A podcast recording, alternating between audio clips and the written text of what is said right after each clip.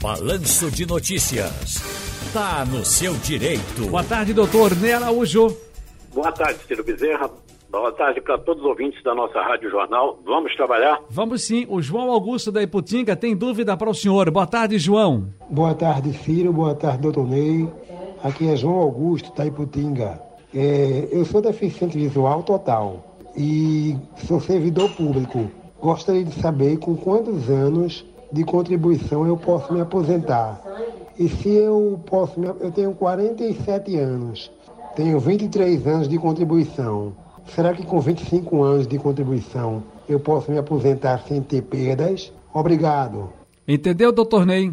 Entendi, Ciro. Olha, a aposentadoria por deficiência, da pessoa com deficiência, ela não sofreu é, com a reforma da Previdência Social. Então, há, há um benefício maior, há menos tempo de contribuição, há um favorecimento é, bem grande aos, às pessoas com deficiência.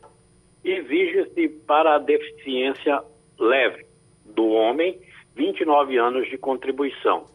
Se a deficiência, aliás, 33 anos de contribuição, deficiência leve. 29 anos é para a deficiência moderada e 25 anos é para a deficiência grave. E isso por tempo de contribuição, e deve ser apurado na perícia biopsicossocial. Ciro.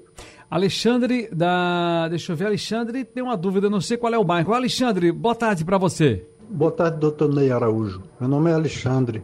Eu me desempreguei em 2018, mas já tenho 17 anos e 6 meses de INSS pago pela empresa. Mais 4 anos de aeronáutica. Estou é, com 59 anos e não consigo mais emprego. Mesmo se eu não contribuir até eu completar 65 anos, eu me aposento tranquilamente. E se esse tempo de aeronáutica também pode ser é, juntar com o outro para contagem de tempo. Obrigado. Entendeu, doutor Ney? Entendi. Pode sim, o tempo de, de aeronáutica pode ser juntado com o tempo que ele tem é, de contribuição como empregado. A exigência no momento para o homem com 65 anos de idade, na aposentadoria por idade, é que ele tenha contribuído pelo menos por 15 anos.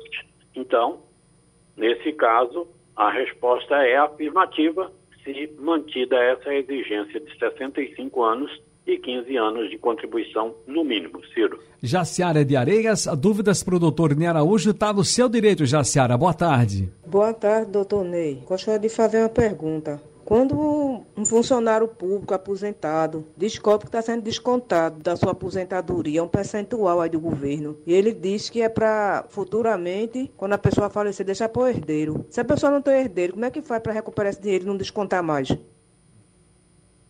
Bom, há situações em que a, a lei não é, determina que os aposentados do serviço público não é, deverão fazer essa contribuição. Então, eu recomendo que você converse com um advogado previdenciarista, porque aí vai ter que olhar especificamente o seu caso, para verificar se está correto ou não esses descontos. Jurandir vem com uma pergunta também aqui para o doutor Nera Araújo. Está no seu direito, Jurandir. Alô, doutor. Veio o seguinte: eu sou aposentado por tempo de contribuição e continuo no mesmo trabalho sem dar baixa na carteira. Eu tenho direito a receber o PIS anualmente. Aquele abono que o PIS dá todo ano, eu posso receber, doutor? Posso continuar recebendo? Eu me aposentei há um ano.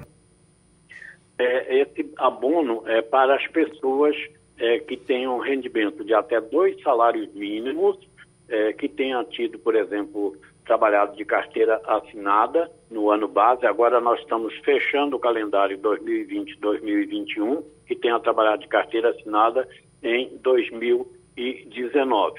Portanto, se preenchida estas condições, é, você terá o direito ao abono, caso não seja aposentado. Doutor Ney Araújo, um grande abraço para o senhor, felicidades. Alguma live aí?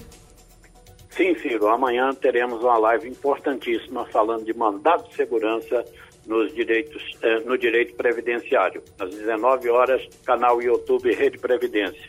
Um abraço, Ciro. Felicidades, doutor Ney Araújo. Um grande abraço.